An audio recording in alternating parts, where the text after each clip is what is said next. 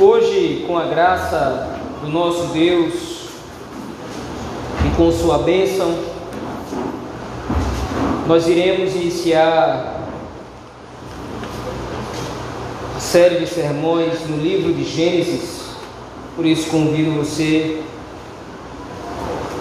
a que abra a Bíblia Sagrada no primeiro capítulo deste livro, capítulo 1 do livro de Gênesis, o livro do início.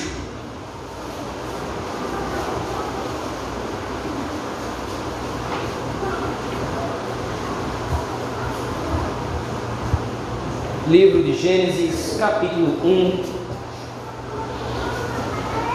Assim diz a palavra do Senhor nosso Deus.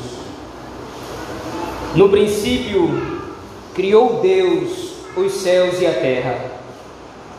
A terra, porém, estava sem forma e vazia.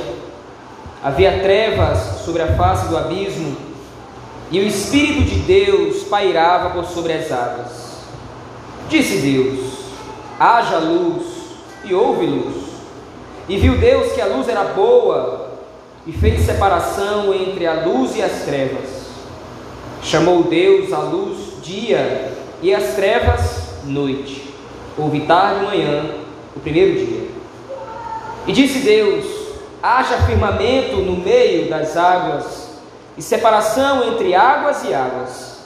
Fez, pois, Deus o firmamento, e separação entre as águas debaixo do firmamento e as águas sobre o firmamento. E assim se fez. E chamou Deus ao firmamento céus. Houve tarde e manhã, o segundo dia. Disse também Deus: Ajuntem-se as águas debaixo dos céus num só lugar, e apareça a porção seca.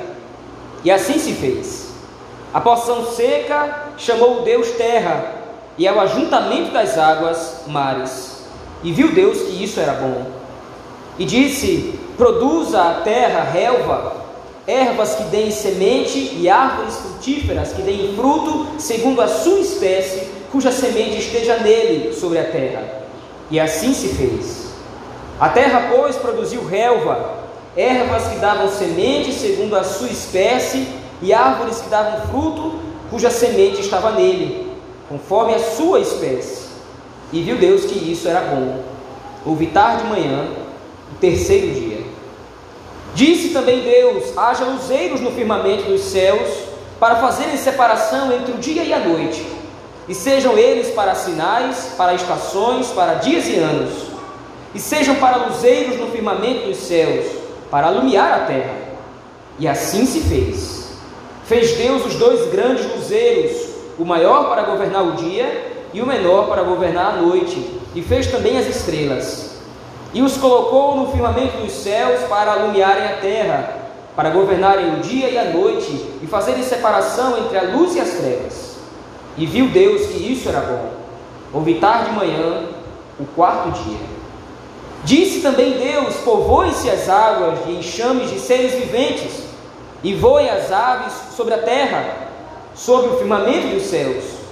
Criou, pois, Deus os grandes animais marinhos e todos os seres viventes que rastejam, os quais povoam as águas, segundo as suas espécies, e todas as aves, segundo as suas espécies. E viu Deus que isso era bom. E Deus os abençoou, dizendo: Sede fecundos, multiplicai-vos e enchei as águas dos mares, e na terra se multipliquem as aves. Houve tarde e manhã, o quinto dia. Disse também Deus: Produza a terra seres viventes, conforme a sua espécie, animais domésticos, répteis e animais selváticos, segundo a sua espécie. E assim se fez. E fez Deus os animais selváticos, segundo a sua espécie, e os animais domésticos, conforme a sua espécie, e todos os répteis da terra, conforme a sua espécie. E viu Deus que isso era bom. Também disse Deus: façamos o homem a nossa imagem, conforme a nossa semelhança. Tenha ele domínio sobre os peixes do mar, sobre as aves dos céus, sobre os animais domésticos, sobre toda a terra e sobre todos os répteis que rastejam pela terra. Criou Deus, pois, o homem à sua imagem, a imagem de Deus o criou. homem e mulher os criou. E Deus os abençoou e lhes disse: Sede fecundos, multiplicai-vos, enchei a terra e sujeitai-a, dominai sobre os peixes do mar, sobre as aves dos céus e sobre todo animal que rasteja pela terra. E disse Deus ainda: Eis que vos tenho dado todas as ervas que dão semente e se acham na superfície de toda a terra, e todas as árvores em que há fruto que dê semente, isso vos será para mantimento. E a todos os animais da terra, e a todas as aves dos céus, e a todos os répteis da terra em que há fôlego de vida, toda erva verde lhe será para mantimento. E assim se fez. Viu Deus tudo quanto fizera, e eis que era muito bom. Houve tarde e manhã, o sexto dia. Vamos orar ao Senhor, meus irmãos nesse momento, pedindo que Ele nos ajude na meditação na Sua palavra. Oremos ao Senhor. Senhor Deus, esta é a Tua palavra que foi lida. Esta é a Tua palavra que recebe a promessa de não voltar para o Senhor vazia, antes cumprir todo o propósito para o qual foi enviada, para o qual ela foi enviada. Senhor, Pedimos que o Senhor então nos abra os olhos nessa noite, para que possamos, ó Deus, compreender o texto sagrado. É isso que nós oramos, no nome poderoso de Jesus Cristo, pelo poder do Espírito Santo, a Deus o Pai. Amém. Amém. Meus irmãos, este é o livro do princípio. É daqui que toda a Escritura emana. Toda a informação das Escrituras se desenvolve a partir destes primeiros livros das Escrituras, os cinco primeiros livros. Nós temos lido nesta noite o primeiro capítulo do livro de Gênesis. Mas precisamos, para entender este livro e para entender a sua mensagem, e mais especificamente para entender este capítulo que nós lemos, nós precisamos recorrer ao contexto no qual esse livro foi escrito. O escritor deste livro é um homem da tribo de Levi, da casa de Arão, chamado Moisés, que escreveu esse texto após ter saído juntamente com o povo de Israel da terra do Egito. Então, após o Senhor Deus ter demonstrado todo o seu poderio, após o Senhor Deus ter demonstrado toda a sua majestade derramando sobre o Egito as dez pragas e proporcionando que o povo de Israel saísse daquela terra, da terra da escravidão, da terra da servidão, da casa da servidão. Depois de ter conduzido o povo de Israel pelo deserto até perante o Mar Vermelho, e depois de ter feito com que o povo de Israel passasse pelo Mar Vermelho a pés enxutos, agora na sua peregrinação pelo deserto, depois do Mar Vermelho, Moisés então escreve o livro da lei, os cinco primeiros livros, começando naturalmente pelo livro de Gênesis. A intenção do autor nesse livro é de demonstrar a relação pactual e a relação de aliança entre Deus e o seu povo. Afinal de contas, o povo de Israel descende de algum lugar. O povo de Israel tem uma origem, e a origem do povo de Israel é exatamente o pacto que Deus estabeleceu com os patriarcas, com Abraão, com Noé e com Adão. Então, Moisés agora precisa estabelecer na mente do povo de Israel quais são as suas origens, porque, se os irmãos lembram bem, o povo de Israel passou 400 anos, 430 anos mais especificamente, servindo como escravos na terra do Egito um povo pagão, os egípcios não conheciam o Deus que se revelou a Abraão, os egípcios não cultuavam ao Deus que se revelou a Abraão e aos patriarcas, mas adoravam a outros deuses. Então, os egípcios tinham a sua concepção de como foi que o mundo veio a existir. Há alguns relatos antigos que dizem que os egípcios acreditavam que o mundo fora criado de uma batalha entre os deuses. Os deuses haviam guerreado entre si e o ferimento de batalha de alguns deuses provocou a criação dos céus e da terra. É claro que isso é paganismo. É claro que essas histórias não são a verdade. Mas então, qual é a verdade? Qual é a origem do povo de Deus? E mais especificamente, qual é a origem da criação? Qual é a origem do mundo? Qual é a origem do cosmos? Quem criou? Como criou? Por que criou? Nesse momento, tanto o propósito de estabelecer a origem do mundo quanto a origem do próprio povo de Israel se infundem num só. Moisés então está regredindo na história do povo de Israel, voltando até os fundamentos. E isso é importante porque Israel precisa conhecer de onde vem. Israel precisa conhecer quem é o seu originador e qual é a sua descendência. Portanto, o livro de Gênesis, aqui nesse capítulo 1, a começar desse capítulo 1, é o desenrolar da história da genealogia do próprio povo.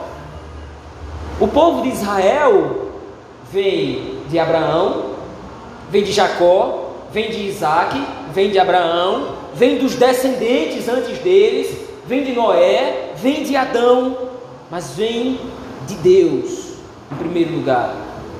De sorte que, à luz dessa informação, o povo de Israel agora está perante o dado, perante a informação de que o Deus que é criador de todas as coisas é o pai da nação de Israel. Israel descende diretamente do próprio Deus. Mas, além de fornecer para o povo de Israel o conhecimento das suas origens, Moisés está estabelecendo aqui, em primeiro lugar e acima de tudo, qual é o lugar de Deus para a nação de Israel. Isto é, Deus é o Criador de todas as coisas, portanto, Ele é o soberano sobre todas as coisas. A leitura que nós fizemos nos dá indícios disso. Veja, Deus, através da Sua própria voz, dá origem a todas as coisas. O versículo 1 do livro de Gênesis é um resumo de todo esse primeiro capítulo. Veja, volte seus olhos ao texto comigo, por favor.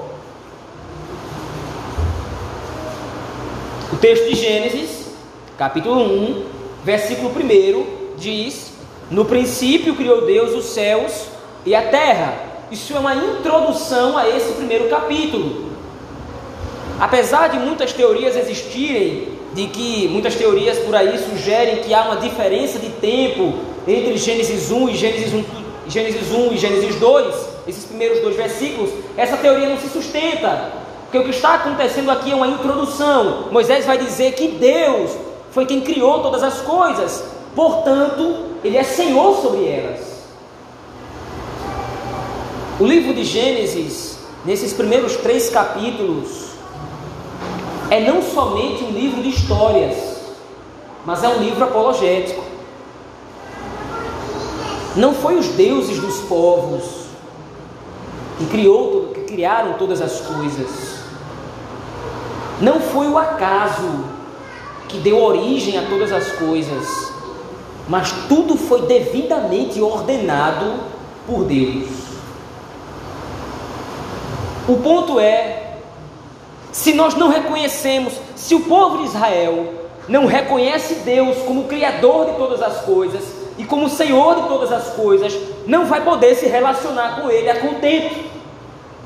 Para que o povo de Israel conheça as suas origens, para que o povo de Israel possa se relacionar de maneira pactual e dentro da aliança, é necessário que o povo de Israel reconheça que Deus é o seu Senhor e é o Criador de todas as coisas. E veja, isso é confrontador, porque eles tinham ouvido no Egito que quem criou todas as coisas, quem criou o universo foram os deuses.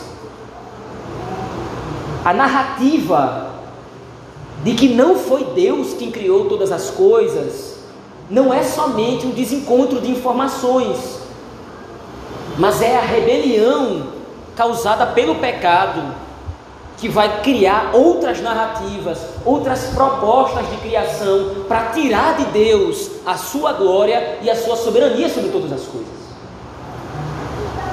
Pense, reconhecer Deus como Criador é se sujeitar a Ele.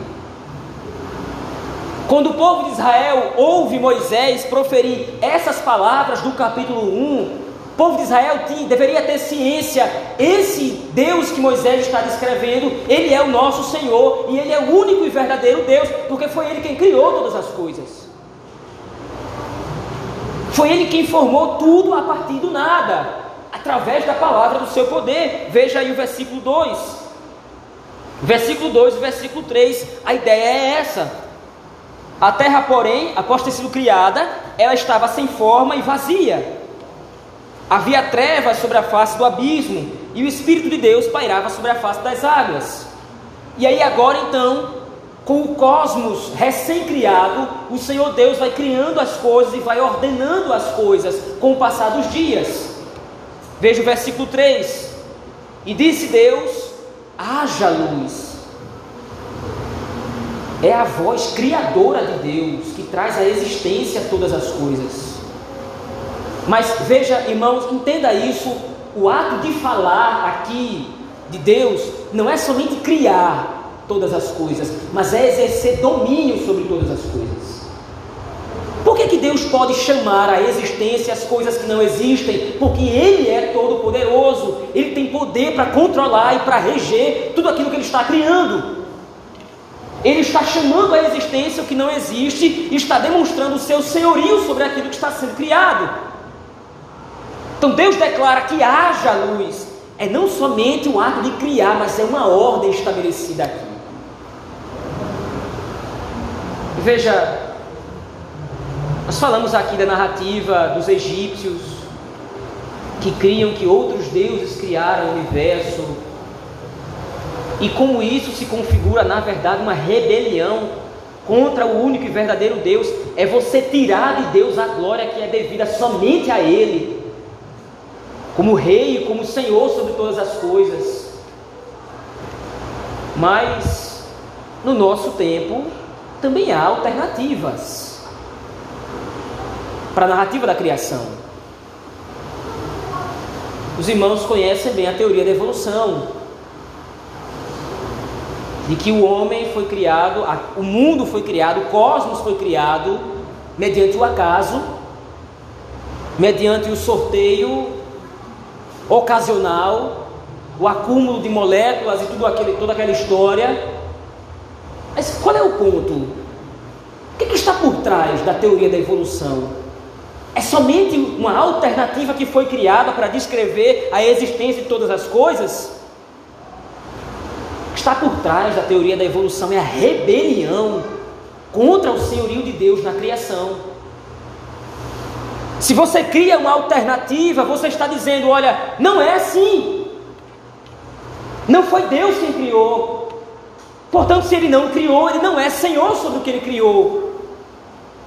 Se não foi Deus quem trouxe tudo à existência, se não foi Deus que formou todas as coisas, ele não pode exercer senhorio sobre aquilo porque pertence a outrem, ao verdadeiro Criador. E quem é o Criador de todas as coisas, segundo a teoria da evolução? É o acaso. Outras palavras, não há Senhor sobre a criação, não há Senhor sobre o cosmos, não há ordenação. O homem pode assumir o papel de Senhor, o homem pode assumir o papel de controlador de todas as coisas. E é interessante isso porque é uma teoria difundida em massa nas escolas, nas universidades, nos centros científicos.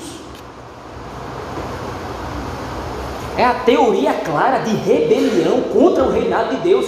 É isso que Moisés está estabelecendo aqui. Ele não está simplesmente contando história, ele está apontando para Deus como Senhor de Israel. Vocês estão numa relação de aliança com Deus que criou todas as coisas.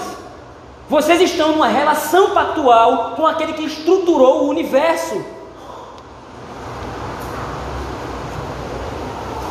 Mas não somente isso. A relação de Israel com Deus não é somente a relação de Deus como Criador e Senhor de todas as coisas mas como redentor e salvador do seu povo. É interessante isso porque alguns salmos colocam exatamente essa perspectiva. Veja lá o Salmo 96, por favor, abra sua Bíblia comigo, vá até aquele texto. Salmo de número 96.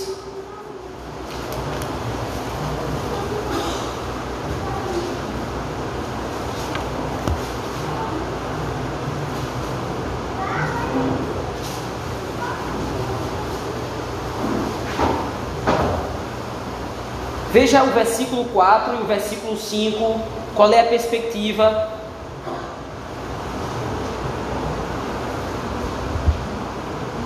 Porque grande é o Senhor e muito digno de ser louvado, temível mais do que todos os deuses, porque todos os deuses dos povos não passam de ídolos, o Senhor, porém, fez os céus.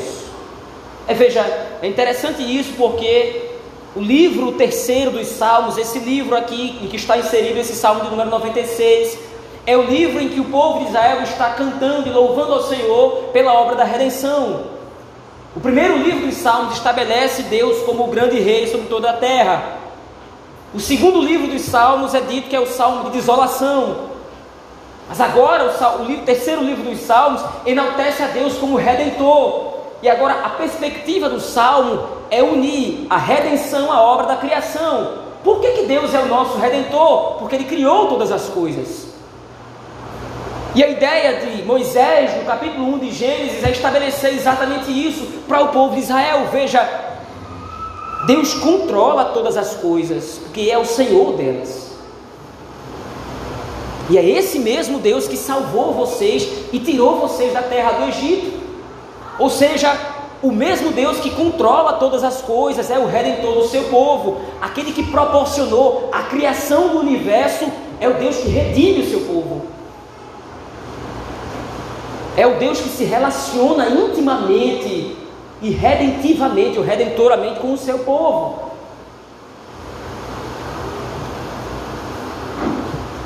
Meus irmãos, A compreensão bíblica do capítulo 1 do livro de Gênesis é demonstrar para nós como o Senhor Deus ele é meticuloso e como ele vai demonstrando o seu domínio sobre a criação inteira.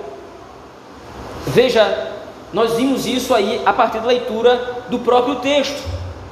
Todas as vezes que Deus cria alguma coisa, ele mesmo supervisiona a sua criação. Por exemplo, o versículo 4: E viu Deus que a luz era boa.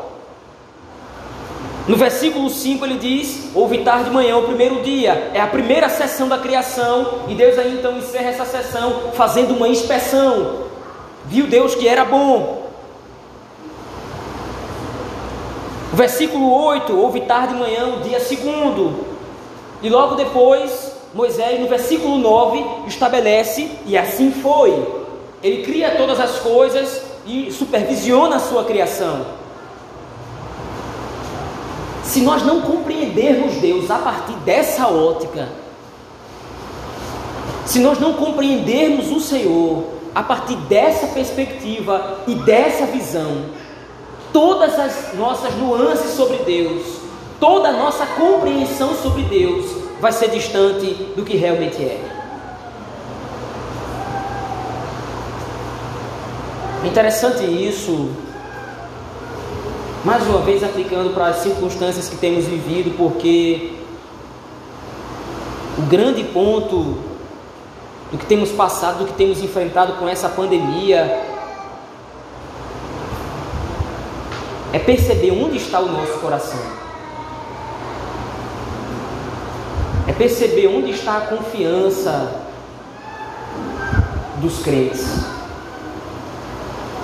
Veja, Moisés e todo o povo de Israel foram testemunhas do poder de Deus. Mais uma vez, lembre-se disso. Eles acabaram de sair da terra do Egito. A terra do Egito está desolada. O Egito, que era uma das maiores nações, uma das maiores potências daquela época, está em ruínas por causa da mão poderosa do Senhor. Dez pragas foram derramadas.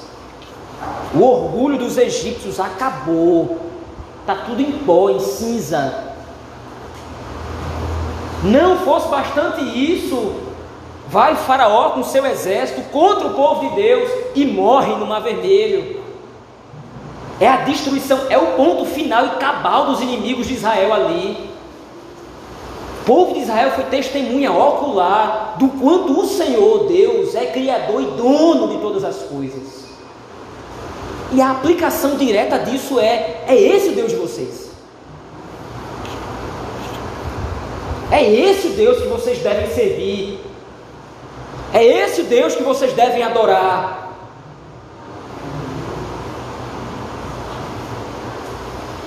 Se nós não confiamos e não acreditamos em Deus como soberano sobre todas as coisas, o desespero e a angústia vão ser companheiros fiéis. Se nós não enxergamos Deus como Criador e sustentador do cosmos, e o problema que nós estamos enfrentando é interessante porque é contra um vírus, é um elemento da criação. Que está acontecendo então? A criação agora está em desordem, a criação agora está confusa. É assim que os mundanos pensam, é assim que os ímpios pensam. Os ímpios agem como se não houvesse Senhor. Os ímpios agem como se não houvesse ordenação, como se não houvesse um senhorio, como se não houvesse um principado governando todas as coisas. Mas para nós, povo de Deus, há. E a imagem clara do Deus Criador aparece aqui em Gênesis. É nesse Deus que nós confiamos. No Deus que estrutura meticulosamente a sua criação e nunca sai do controle dela. Mas tudo, com, tudo caminha de acordo com a sua vontade soberana.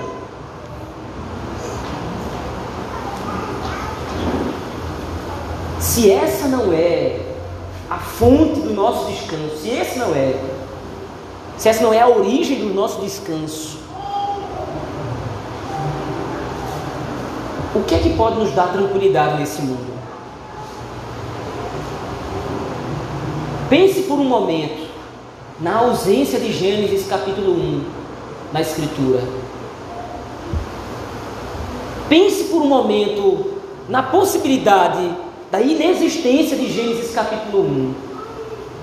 O que, é que pode dar a você tranquilidade suficiente para colocar a cabeça no travesseiro e dormir em paz? Se não existe alguém no controle, qual vai ser o nosso destino?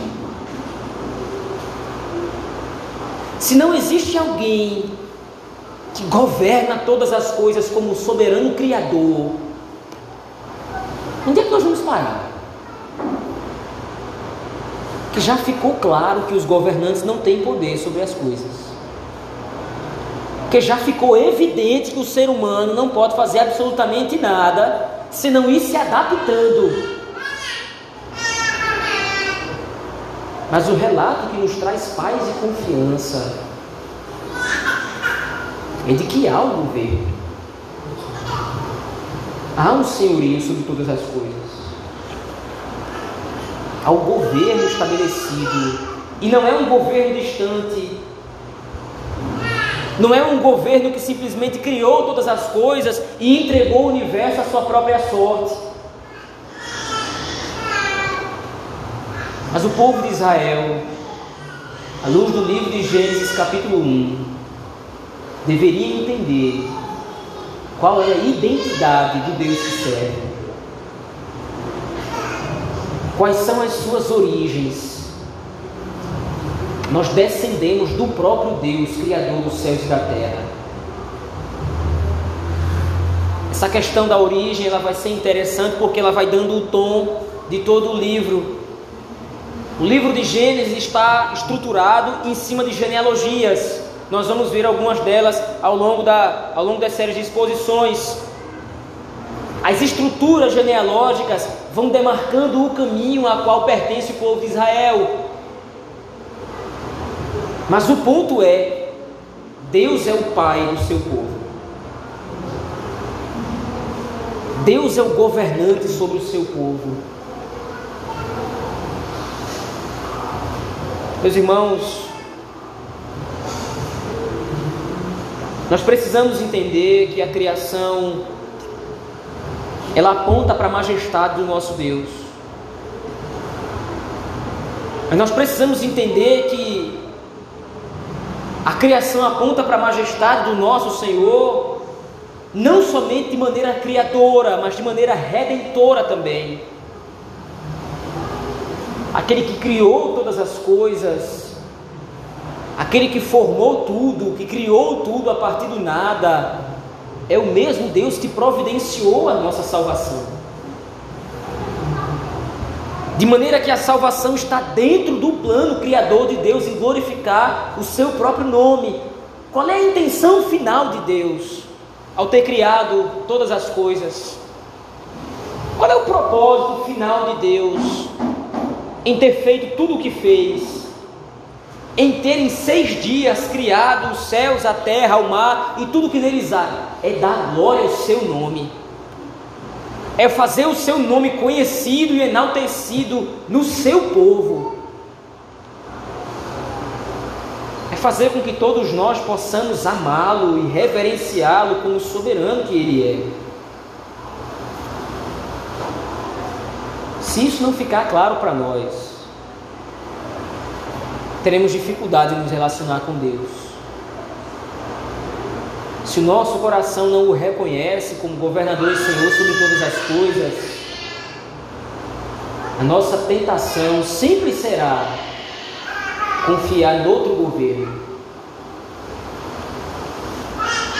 Mais uma vez, o ponto é de que se eu dou ouvidos a uma outra narrativa da criação, eu não estou somente caindo em engano,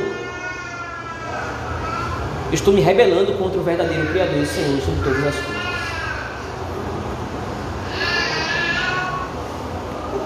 O texto de Gênesis, no capítulo 1, nos aponta algumas aplicações primordiais, meu irmão, meus irmãos. A primeira delas é, como temos visto, as nossas origens estão em Deus. Nós descendemos do Senhor. O Senhor é o nosso Pai, o Senhor é o Criador sobre todas as coisas.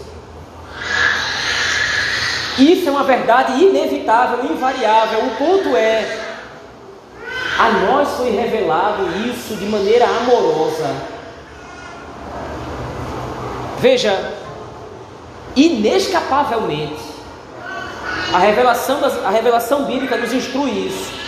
Invariavelmente, todo joelho vai se dobrar e toda língua vai confessar que Cristo Jesus é o Senhor. Então, em determinado momento da história, não vai haver alternativa. Em determinado momento da história, vai ficar evidente para todos que Deus é o Criador e Senhor de todas as coisas. O ponto é, Ele revelou isso para nós de maneira redentiva. Nós reconhecemos Deus como Criador e Senhor de todas as coisas, porque nós somos o povo que está, que está na aliança com Ele. Logo, o tratamento é diferente. Eu não recorro a Deus de maneira distante e indiferente, como se eu recorresse ao meu patrão no trabalho, eu recorro a Deus como meu Pai. Eu sei que todas as coisas estão debaixo do seu governo, debaixo da sua autoridade. Então eu recorro a Ele como meu Senhor e como meu Pai. Que Ele se revelou de maneira amorosa para nós, o seu povo, dessa maneira. Então, inevitavelmente, toda a humanidade vai reconhecer em Cristo o senhorio da criação. O ponto é que Cristo se dá a conhecer com duas faces: a sua face amorosa, a sua face doce, a sua face meiga, que olha para nós e nos acolhe como a filhos queridos. Os ímpios, por outro lado, se rebelaram contra o seu senhorio, que se rebelaram contra o dado bíblico de que Ele é o Criador de todas as coisas, vão olhar para Cristo e ver um olhar irado de alguém que agora vai reclamar o seu trono. É interessante porque a revelação bíblica estrutura a Cristo dessa forma. João, em determinado momento, ele chora angustiado porque existe um livro selado, esse livro precisa ser aberto e não há ninguém para abrir o livro. E alguém de repente chega para João e diz: Não chore, eis aqui o leão da tribo de Judá. E ele se vira então para contemplar, contemplar o leão, e o que ele enxerga é o cordeiro que foi morto. Essas são inevitavelmente as duas faces de Cristo. A face amorosa do cordeiro, que agracia os seus com a salvação, e a face do leão que ruge para despedaçar os seus inimigos.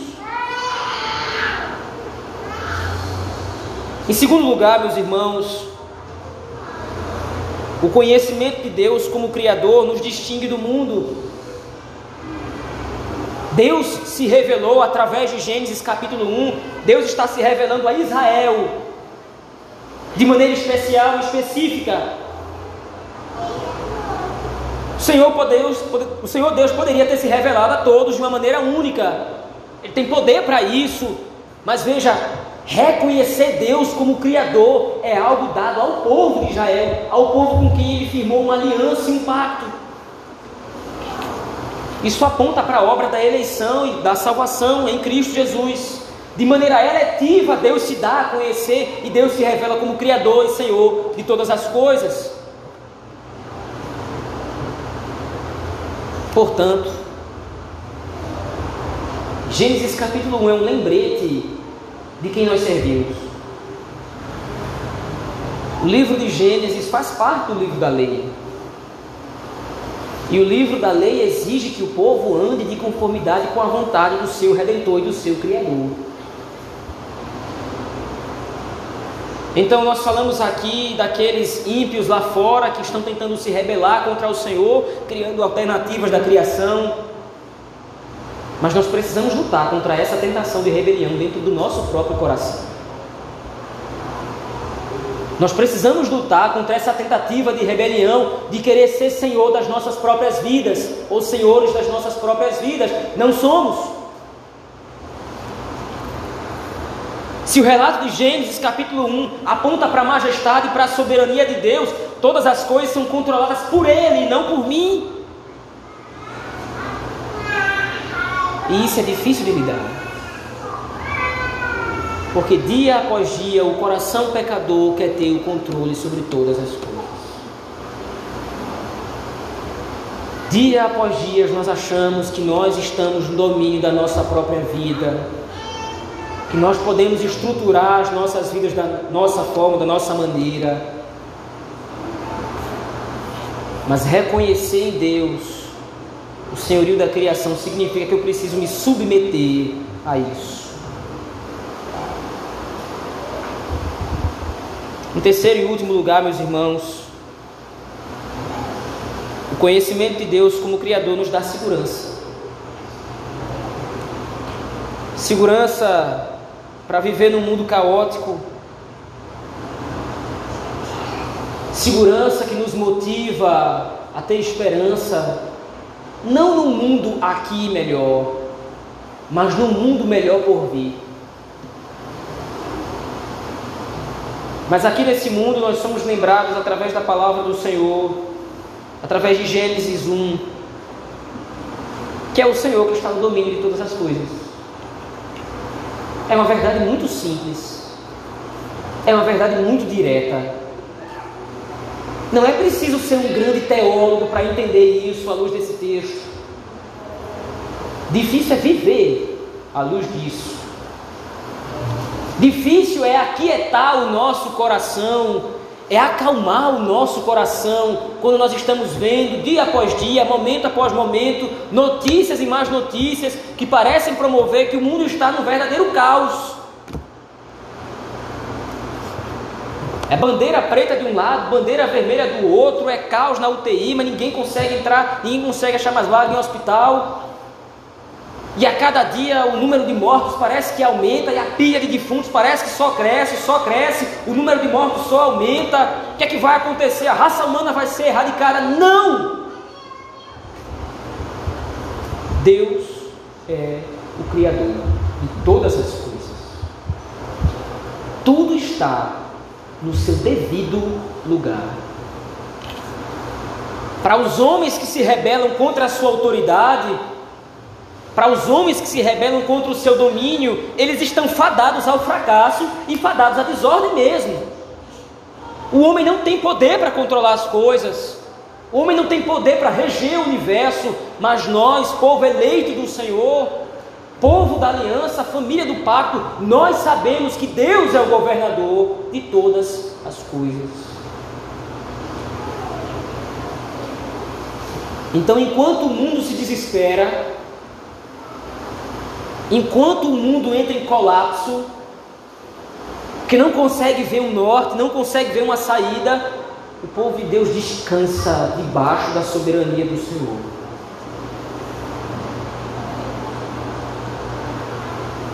Nós ecoamos então aquilo que nós lemos lá no Salmo 96. Os deuses dos povos são ídolos. Os deuses dos homens, a política, o dinheiro, o poder, os deuses desse mundo, os deuses dos povos são ídolos. O nosso Deus, porém, fez os céus. O nosso Deus está sentado no alto e sublime trono, de onde governa a tudo e a todos, absolutamente.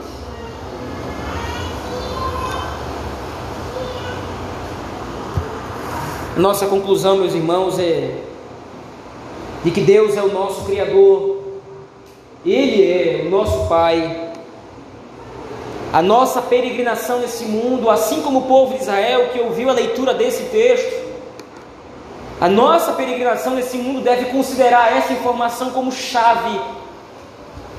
Nós não estamos trilhando num mundo desordenado, nós não estamos caminhando num mundo desgovernado,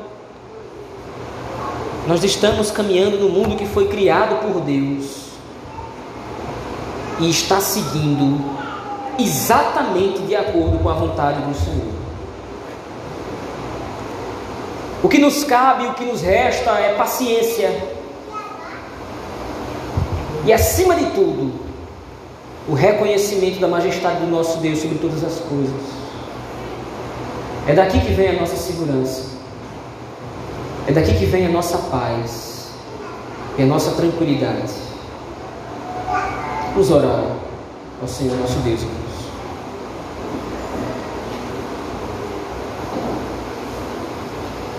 Ó Deus,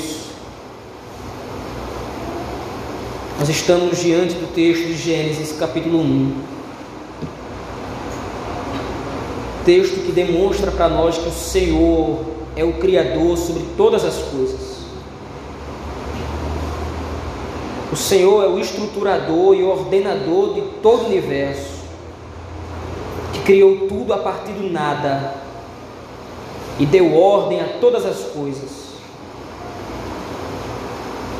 demonstrando para nós a tua soberania e o teu domínio inquestionável sobre absolutamente tudo. Nos ajuda, Senhor, a viver à luz disso.